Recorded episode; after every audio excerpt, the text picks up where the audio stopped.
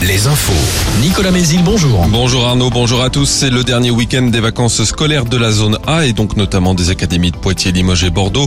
Pour autant, cette journée de vendredi est classée orange sur les routes dans le sens des départs en Nouvelle-Aquitaine.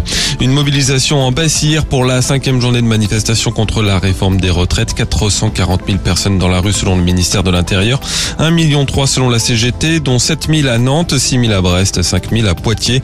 À l'Assemblée, l'examen du texte s'achève ce soir à minuit.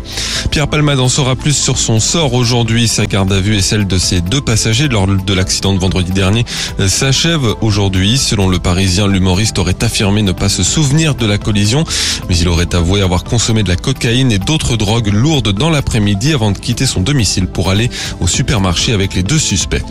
À Poitiers, le procès aujourd'hui du jeune homme accusé d'avoir mis le feu dans le parking des Cordeliers en centre-ville il y a deux mois. Huit voitures avaient été détruites et plusieurs dizaines d'habitants évacués.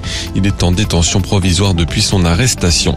Près de 180 kilos de drogue saisis à Brest hier, des ballots de cocaïne cachés dans la coque d'un cargo venu du Brésil. Selon la préfecture maritime de l'Atlantique, la même quantité de drogue a déjà été retrouvée la semaine dernière par les gardes-côtes de l'Orient sur un cargo en provenance là aussi du Brésil.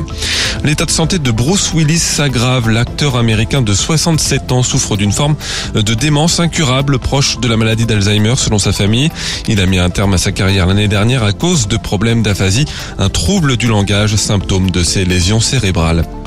Le foot, le Stade Rennais s'est incliné à Varsovie contre le Shakhtar Donetsk 2-1 hier en 16e de finale allée de la Ligue Europa. En revanche, le FC Nantes s'en sort très bien avec un nul un partout en Italie sur la pelouse de la Juventus Turin. Les matchs retour sont programmés jeudi prochain. En basket, on joue la Leaders Cup ce week-end. Premier match ce soir, Limoges affronte Dijon et duel entre Cholet et Le Mans. En National 1, c'est la dernière journée de la première phase. Duel Lorient-Chaland dans le Morbihan. Déplacement des Sables d'Olonne de Tours et de Poitiers.